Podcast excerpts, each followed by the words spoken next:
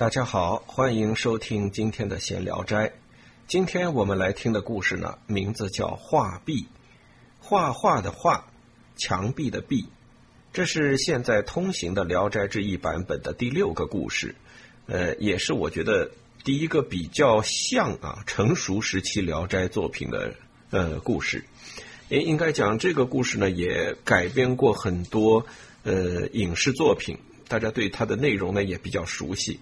但是我觉得仍然要回过头来听一听原作。我们来听白云出秀大哥当年在网络上发行的全本《聊斋志异》文言文版的录音。画壁。江西梦龙潭与朱孝廉客都中，偶设一兰若，殿与禅舍俱不甚宏敞，唯一老僧挂搭其中。见客入，素衣出亚，岛屿随喜。这个故事呢，一开始就告诉你有两个人物。第一个人物呢是孟龙潭，第二个人呢姓朱，这人是个孝廉。呃，孝廉其实在清代已经呃只是一个说法了啊，因为呃孝廉这个词其实原来是汉代推举官员的一个办法。呃，汉朝因为还没有科举制。那么地方官如果呃听闻地方上有比较出色的年轻人呢，呃就写这个举荐信啊往上级写，然后呢录用。那么这种人呢就称为孝廉啊，这两个字就说明呃要获得官方的推荐需要怎样的人品保障啊？第一要孝啊，这个是中国所有呃人文情怀中间最基本的一个素养，就是孝。第二个呢，就是廉啊，廉就是清廉的廉，所以，嗯，后世在明清这一段时间中间呢，呃，对乡试的举人呢，有的时候也称之为孝廉啊，因为他也是等于地方推荐上来的读书人，所以这个姓朱的这位先生呢，他是一个举人，可以说，那么孟龙潭和朱孝廉这两位呢。都中一般说做京城来说啊，因此呢，孟龙潭和朱孝廉呢，呃，显然不是京城人，他们到京城来游玩，来到了一座庙宇，呃，在尸变那一回中，我们听过啊，说到兰惹，呃，就是指代庙宇。这个庙大不大呢？显然一般般啊，殿宇禅舍俱不甚宏畅，都不大啊，也不宽。唯一老僧挂搭其中，这个庙呢也没什么人，只有一个老和尚在里面。见他们两个来参观呢，这个老和尚素衣出亚，素严肃的素，素衣就是指把衣服穿的整齐一些啊，稍微整理整理。亚呢是呃走字底一个牙齿的牙，出亚就是指出来相迎。岛屿随喜呢，呃说的就是这个老和尚呢。当了一回临时导游兼解说员啊，带着他们俩呢参观一下寺院，反正也不大嘛啊，转一小圈。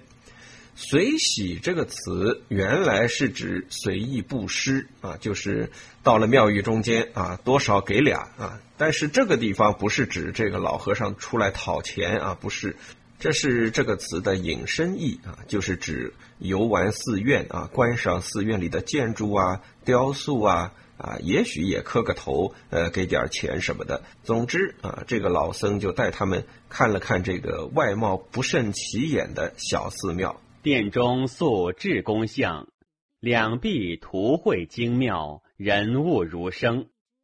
东壁画散花天女，内一垂髫者，拈花微笑，樱唇欲动，眼波江流。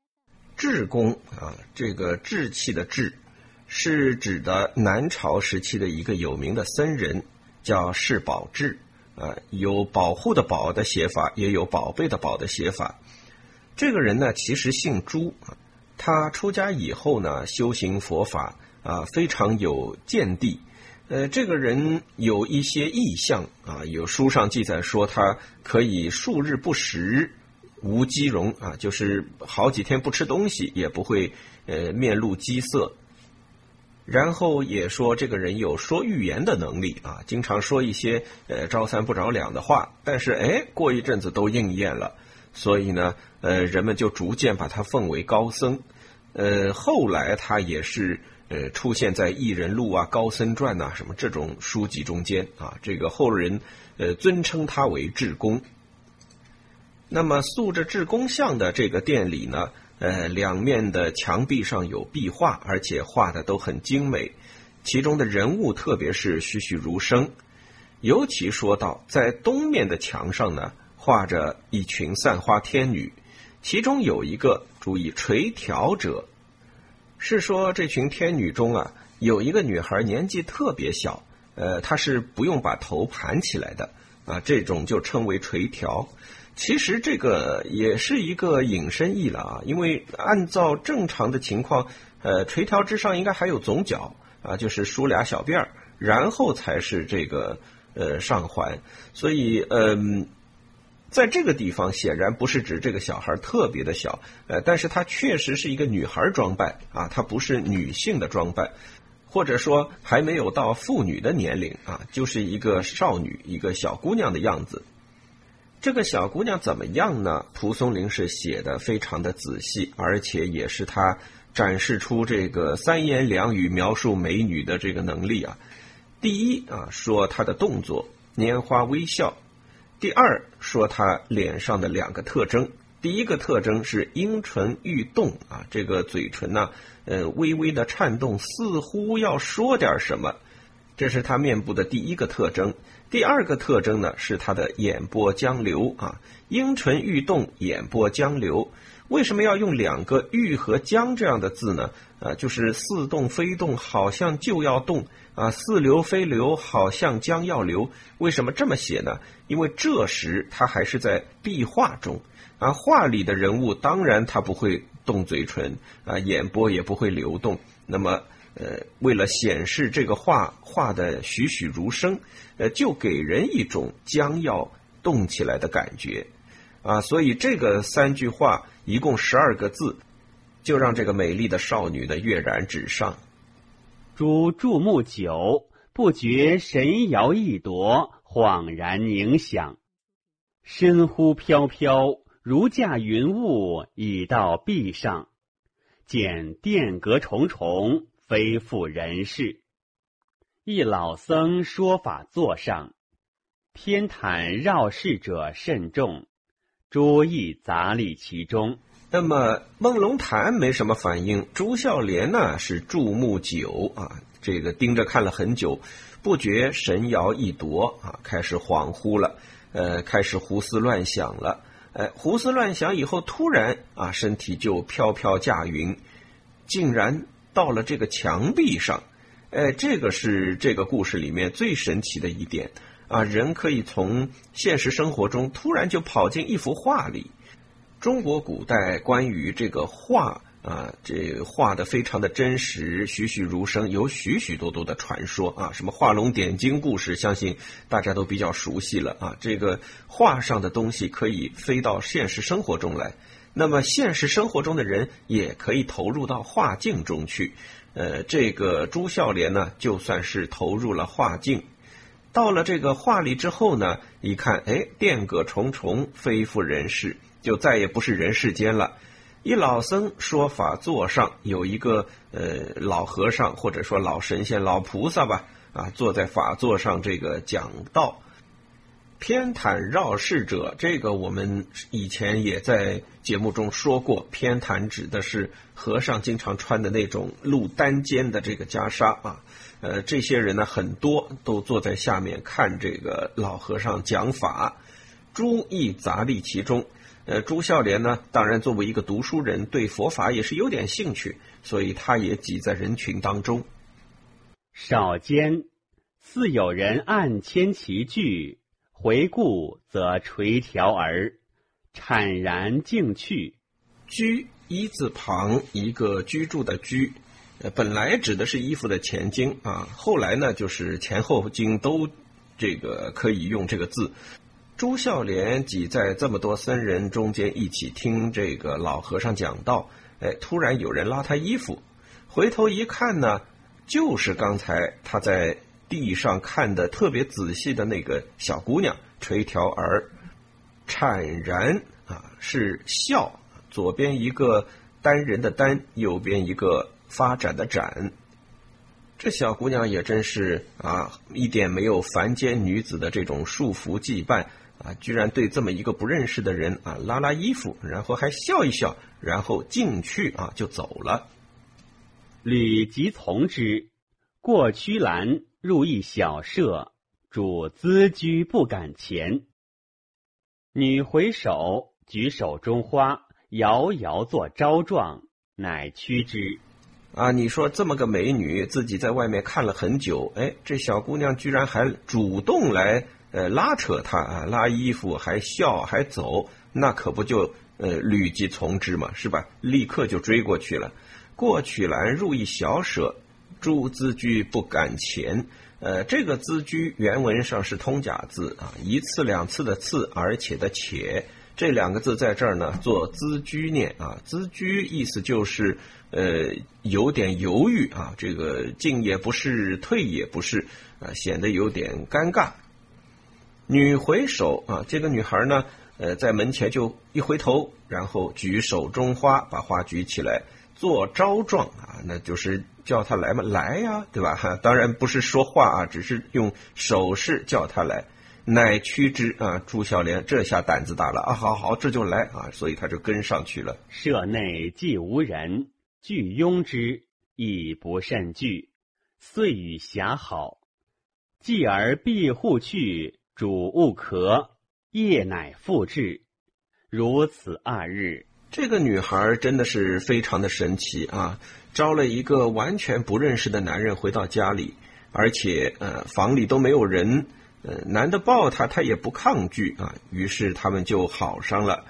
嗯，好上了之后，这女孩马上离开房间，跟他说：“你不要发出声音，主勿咳，不是指咳嗽啊，不要咳嗽，就是不要发出声音，让别人知道你在这儿。晚上呢？”夜乃复至啊，晚上我再来。所以这个女孩呢，呃，白天可能还有别的事儿，又出去了。估计呢，就是到这个墙壁的画上去站岗去了，是吧？完成任务，晚上休息再回来，如此二日。呃，这个好事成双啊，呃，不会是一天就结束，呃，得一日又一日的这么呃好下去。女伴觉之，共搜得生，细谓女曰。腹内小郎已许大，上发蓬蓬学处子耶？共捧簪耳，促令上还。女含羞不语。一女曰：“妹妹子子，吾等勿久住，恐人不欢。”群笑而去。虽说这个朱孝廉可能躲在房子里面也是挺小心的，但最终还是被女伴们察觉了。女伴共觉知，共搜得生啊，都发现这个女孩有变化，然后到他房里来一搜，把这个朱孝廉搜出来了。细谓女曰：“对着女孩说，肚子里面孩子都这么大了，还把头发梳的跟小姑娘一样吗？啊，发蓬蓬学楚子耶？啊，于是呢，他们就帮这个女孩呢把头发给梳上了。”刚才说过啊，垂髫是小孩的发饰啊，不梳不梳髻，不梳环啊。那么女子呢，就要梳环了啊，得把头发盘起来。呃，这个时候呢，就是显示这个女孩长大了。女含羞不语，那当然了，这个事儿都让大家知道了，是吧？破除了，怎么也得修一修啊，含羞不语。众多散花天女中有一个说：“妹妹子子，吾等勿久住，恐人不欢。”啊，我们别待太久吧，让他们不高兴了，是吧？别人要嫌我们太烦了，于是群笑而去。这一段写的非常生活化啊，呃，也很有意思。但我相信，在那个年代看到这一段文字的话，应该说大家还是少少会有点脸红啊，因为这个毕竟是突破礼教约束的。生侍女，髻云高簇，环凤低垂。彼垂髫时，犹厌绝也。四顾无人，渐入猥亵，兰麝熏心，乐方未爱。这两句呢，蒲松龄通过朱孝廉的这个眼睛，再一次呃仔细的观看这个女子。前面这个女子还是垂髫儿的时候，啊，这个阴唇欲动，眼波江流；而现在呢，是几云高簇，环凤低垂，而且比垂髫时尤艳绝也啊，更漂亮了。所以这个女大十八变啊，尤其是受过爱情滋润之后，女子也会变得容光焕发。这是蒲松龄给这个女孩的一个祝福吧。呃，应该说，蒲松龄其实对呃男欢女爱的事情啊，并不是非常的封建。啊，他虽然在整个《聊斋志异》中间多次的提醒大家啊，不要做这种猥亵之事啊，尤其像上一集我们讲的这个同人语，其中多少有一点警示啊意味，就是呃读书人不应该有太多的邪念。但是这个男欢女爱，像这个垂髫儿这个呃散花天女的小姑娘和这个朱孝廉之间的这个事情，他就没有特别的反感。啊，从他的文字中看得出来，他还是用了一些好字眼来描绘他们的这个交合之事的。呃，譬如说，呃，兰麝熏心，乐方为爱等等啊，基本上就是呃，蒲松龄对他们的这个关系啊，并不持否定态度。呃，这里用了“渐入猥亵”，“猥亵”这个词啊，跟今天的呃语言感觉是有巨大区别的。这个呢，嗯。怎么说？我们必须得明确啊，因为呃，今天猥亵的意思是指的一种犯罪行为啊，但在那个年代，猥亵这个词没有这个意思啊，没有呃那么强烈的那种否定的意义。猥这个字呢，指的是低下避俗啊，就是指的俗事吧啊。凡是什么房中事啦，呃，什么这个吃喝拉撒的这些事儿啊，通通都可以算在伪的范围之内啊。就是反正是人生俗物。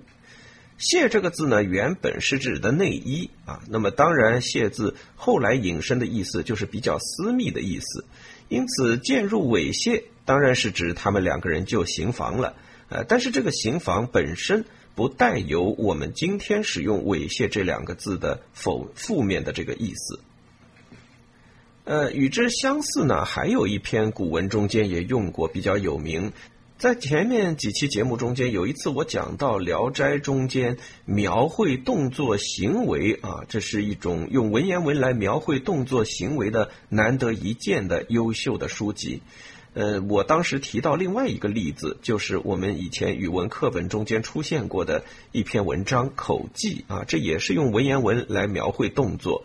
呃，虽然表演的内容本身没什么动作，但是因因为那篇文章是在描述口技发出的声音让人联想到的诸多动作啊，所以那篇文章其实是一个呃文言文的动作片吧。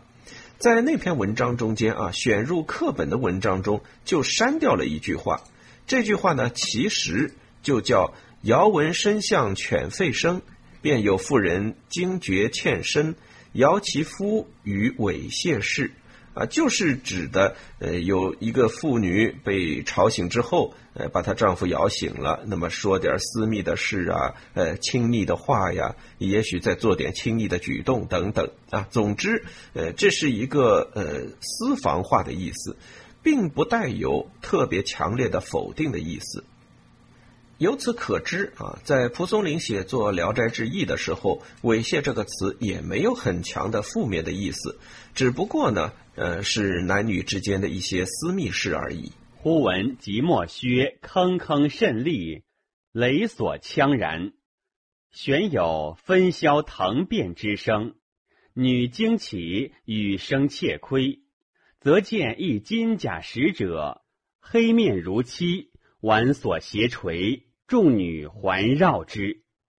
使者曰：“权位。”答言：“以权。”使者曰：“如有藏匿下界人，即共出手，勿疑一妻。”又同声言：“无。”使者反身恶故，似将搜逆。女大惧，面如死灰。张皇谓诸曰：“可即逆榻下。”乃起壁上小飞，促遁去。即摩靴是皮靴啊，这个突然听到了皮靴声。那周围房子住的都是散花天女，怎么可能有这个声音呢？而且还有雷锁的声音。雷绞丝旁一个呃劳累的累啊，雷锁就是那种官差抓人用的锁链啊，晃啷当的那种锁链。所以一听到这两个声音呢，就觉得这个不大正常啊。果然屋外就闹腾起来了啊。这个女孩吓了一跳，立刻爬起来，拉着这个呃朱孝廉呢一块儿看，看到了一个金甲使者啊，使者就是官差吧啊，算是护卫官这种，黑面如漆。脸嘛黑漆漆的，挽锁斜锤啊，手里拿着各种各样的这个兵刃和呃锁链，呃斜锤这个斜字在各个版本中不太一样啊，有的直接就是写的锤子的锤啊，但是它读音是斜啊，指的是他手里拿着，呃有不少女的呢跟着他，这个使者说都全位啊，就是指人都到齐没有啊，看来是个宿舍。啊，感情这个散花天女也是呃军事化管理啊，也是住宿舍的是吧？呃，吃食堂，呃，早天早晨可能还要出操是吧？晚上还要报名点数，呃，答曰已全啊，都都在了。使者说，如有藏匿下界者，啊，就是指如果啊你们又把这个呃有凡人藏在自己身边啊，立刻得把他供出来啊，否则的话就有有灾祸啊，有这个处罚。然后大家就说没有啊，这个情节也比较老套，是吧？基本上大家都能想到，呃，一般勾搭这种呃天女或者仙子之类的啊，结果往往都是这样啊，总得有一个呃执法者出现啊，然后呃要求把这个下界者赶出去啊，或者是抓起来啊等等。呃，众天女当然都说没有，是吧？呃，使者反生恶故。恶这个字就是指的鹰啊，就是像鹰一样的到处看，似将搜匿啊，他好像要开始来查，来搜一搜有没有藏着的。这时候女大具就是指的这个垂髫女，现在已经是呃环佩都已经戴好了啊。那么这个女孩呢就非常的害怕，面如死灰，对这个朱孝廉说：“赶紧藏在床底下吧。”然后他自己呢打开了一扇小门就逃走了。朱福不敢少息，俄闻薛生至房内，复出，未几，凡轩渐远，心稍安。然户外则有往来舆论者，主举己祭酒，举耳际蝉鸣，目中火出，景状待不可忍，唯静听以待女归。竟不复议，深知何自来也。这一段蒲松龄就写的非常精彩了啊，很典型的蒲氏动作片的情节。呃，朱孝廉躲在床底下，不敢少息啊，少息就是不敢那个呃出大气儿。俄闻薛声至房内啊，听到这个靴子的声音进房里了，复出，然后又走出去了。你看他躲在床底下啊，中国古人的这个床单啊是非常长的哈，可以直接盖到地板，所以。呃，朱孝廉躲在床底下是看不见外面的啊，看不见靴子的影子，啊，所以他是靠听的，听到这个声音进来又出去，呃，然后逐渐逐渐的声音就小下去了，吵闹声小下去了，啊，心稍安啊，心里才稍微的有一点安定，但是呢。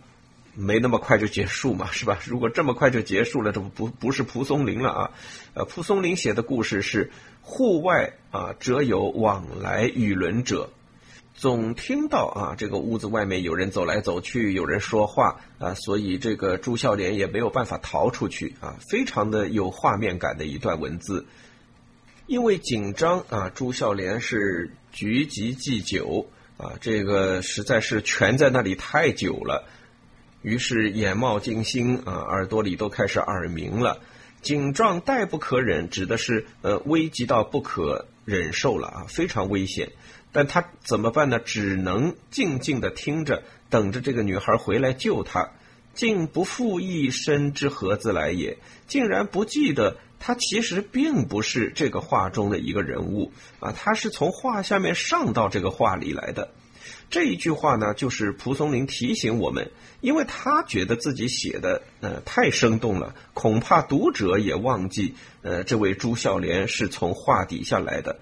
哎，说实话，我第一次读画壁这个故事的时候，完全没有注意到这句话“竟不负一身自何自来也”。我还以为蒲松龄其实讲的是朱孝廉的事儿。后来想想，细想想啊，我觉得蒲松龄不是在写朱孝廉，他这句话是明明的写给读者看的啊。这个前面我写的这么精彩，你是不是也被我骗了呀？啊，你是不是也以为朱孝廉就生活在这个画中啊？啊，所以他提醒了我们一下之后，猛然醒悟，对呀，朱孝廉不是画中人呐，那他总得有个办法离开这幅画吧？时梦龙潭在殿中，转瞬不见朱，已以问僧。僧笑曰：“往听说法去矣。”问何处？曰：“不远。”少时，以指潭壁而呼曰。朱潭月何久游不归，玄见壁间画有诸像，轻耳伫立，若有听察。你看，蒲松龄在说完这个“不负一身自何自来”，就是提醒我们大家，朱孝廉是来自这幅画以外的。在这句话之后，他立刻就转而说梦龙潭了。梦龙潭在哪儿呢？在这个寺庙里转来转去，啊，哎，回头一看，自己的朋友不见了，然后赶紧问这个和尚：“哎，我朋友去哪儿了？”这和尚呢，笑着说：“啊，去听说法了。”那梦龙潭就很奇怪，这庙里不就你一个和尚吗？他去哪儿听说法呢？这和尚回答说：“不远处。”然后呢，就拿这个手指啊，弹着这个墙壁啊，就敲这个墙壁。说朱檀月和九游不归，朱檀月就是指的姓朱的师者啊，檀月就是师者。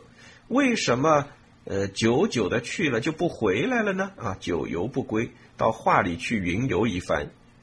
悬见壁间啊，就于是他们就看见这个墙上呢画了一个人，长得很像朱孝廉，轻耳矗立啊，这个人呢就站在一个角落里面。呃，竖着耳朵听啊，似乎是在听墙外的声音。僧又呼曰：“有履九代矣。”遂飘忽自壁而下，灰心目立，目瞪足软。孟大骇，从容问之。盖方伏榻下，闻叩声如雷，故出房窥听也。这和尚呢，就对这个听着的人说啊。呃，你的游伴、游旅啊，就是这个共同旅游的这个人啊，共同游玩的人，有旅久待矣。你的朋友等你很久了啊，梦龙潭已经等得快急死了，是吧？遂飘忽自壁下，呃，这个朱孝廉就突然从这个墙里啊飘下来了，灰心目立，目瞪足软。呃，就是描绘朱孝廉从画上下来之后啊，这个神魂恍惚，好像呢这个人都快站不住了啊，都不知道自己呃怎么回事了。呃，梦龙潭就很紧张，问他怎么回事啊？这个朱孝廉的回答就把刚才的那个话中的故事又给延续下去了。他说：“呃，我自己躲在这个床底下，突然啊听到像打雷一样的声音。”于是呢，就到房外来听一听出了什么事儿啊？结果就听到这个老和尚叫自己的名字了。这个两段仔细想想，蒲松龄真的是把这个幻境内、幻境外全部写在一起啊，而且是一个呃同步发展的这个故事，真的很有趣啊。这个朱孝廉躲在呃画里的一间屋子里啊。这个和尚和孟龙潭呢，在画外面的寺庙里，他们这两个故事同时发生，互相产生影响啊。这个故事文字也是一会儿是画里，一会儿是画外，特别的错落有致。共是拈花人，逻辑悄然，不复垂髫矣。主经拜老僧，而问其故。僧笑曰：“幻由人生。”老僧何能解？诸气节而不扬，梦心骇叹而无主，即起立阶而出。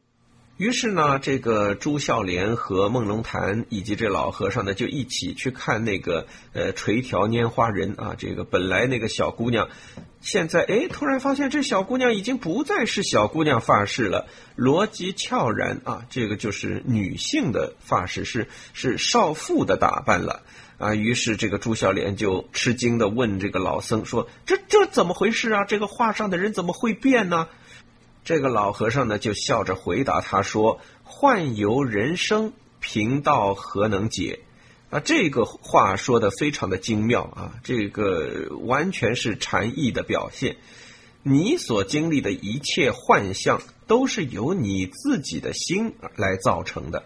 我一个看寺庙的老和尚，能说什么呢？啊，怎么回事？我怎么会知道呢？这不是你心里想的吗？于是朱孝廉和孟龙潭两个人呢，就心神恍惚的从这个庙里呢就出来了。那么这个画壁的故事呢，就到这里告一段落了。意史是曰：“患由人作，此言类有道者。人有淫心，是生谢敬；人有谢心，是生不敬。菩萨点化于蒙，千幻并作。”解人心所自动耳。老婆心切，喜不闻其言下大悟，披发入山也。我前几期节目中间反复说过一件事啊，当蒲松龄对一个故事特别有想法，而且他又特别希望大家注意这个故事的时候，往往会在后面添一个意史誓约啊。呃，那么这一回呢，意史誓约了什么呢？啊，说幻由人作，此言类有道者。啊，就是说能说出幻由人作这种话的人，应该是个得道高僧。虽然这个高僧没有名字，对吧？这个故事里面，呃，朱孝廉算有个姓，呃，孟龙潭呢是有名字的。那么这俩，呃，都是有名有姓的人物，但是这个老和尚却没有名字，连个法号都没有。然而，由于他的这一句幻由人作。蒲松龄认为这是一个得道高僧才有的境界。呃，人有淫心是生谢敬，人有谢心是生不敬。这一段听着特别像那个我们看《星球大战》里边常说的啊，这个原力的黑暗面是吧？呃，总是什么东西推导出什么，什么东西推导出什么，最后就是一个呃呃很糟的一个境地。啊，如果我们不想自己陷入这个不境，就是恐怖的这个境界呢，啊，那你就得考虑前面那几步你该怎么办啊？你的迎心怎么办？你的谢心怎么办？啊，所以这些呢，呃，是这一篇文章的一个主旨。呃，蒲松龄下面讲到，菩萨点化于蒙，千幻并作，皆人心所自动耳。这个就特别的有意思啊，这句话。就说，呃，菩萨其实借用这个老和尚来点化，呃，朱孝廉和孟龙潭这两个人，尤其是朱孝廉，呃，点化他们的愚蒙，是用了一些幻境的方法，但是这个幻境本身是朱孝廉自己所动。你看孟龙潭就没遇到幻境啊，所以还是你的人心动了，自然就进入这样一个幻境。进入幻境呢，或许会被菩萨点化。就像在这个寺庙里遇到老和尚一样。回过头来，我们再来想一想这篇文章。从文字上看，啊，两个人看壁画那一刻开始，朱孝廉就进入了自己的幻境，啊，他的心开始颤动啊，因为那个女孩长得很漂亮，阴唇欲动，眼波江流啊，于是他就喜欢上这女孩了。这时候他就进入了幻境。到了这个画上，这件事也许是他幻境中的一部分啊，他其实并没有真的到画上，只是一种幻觉，也没有什么老和尚在说法，那也是一个幻觉，也没有很多和尚在周围听，那也是幻觉，那个女孩也没有来拉他的衣服，也没有招他到自己的房中去，这是他的幻觉啊，两个人在房中其实也没有发生什么关系，这也是他的幻觉。而这个女孩肚子里有孩子了，周围的散花天女帮她盘头也是幻觉，遇到金甲使者也是幻觉，被金甲使者搜索躲在床下也是幻觉。那么老和尚敲墙壁把他叫出来，是不是幻觉呢？他和梦龙潭进入到这个庙宇参观，是不是一种幻觉呢？他认识的梦龙潭又是不是一种幻觉呢？所以这就是这篇文章最有趣的地方。蒲松龄最后留了一句：“老婆心切啊，这个不是指妻子啊，这个老婆不是指这个家里的内口子，这个老婆是指的佛家称的亲切教导别人的这个人啊，我们称为老婆。所以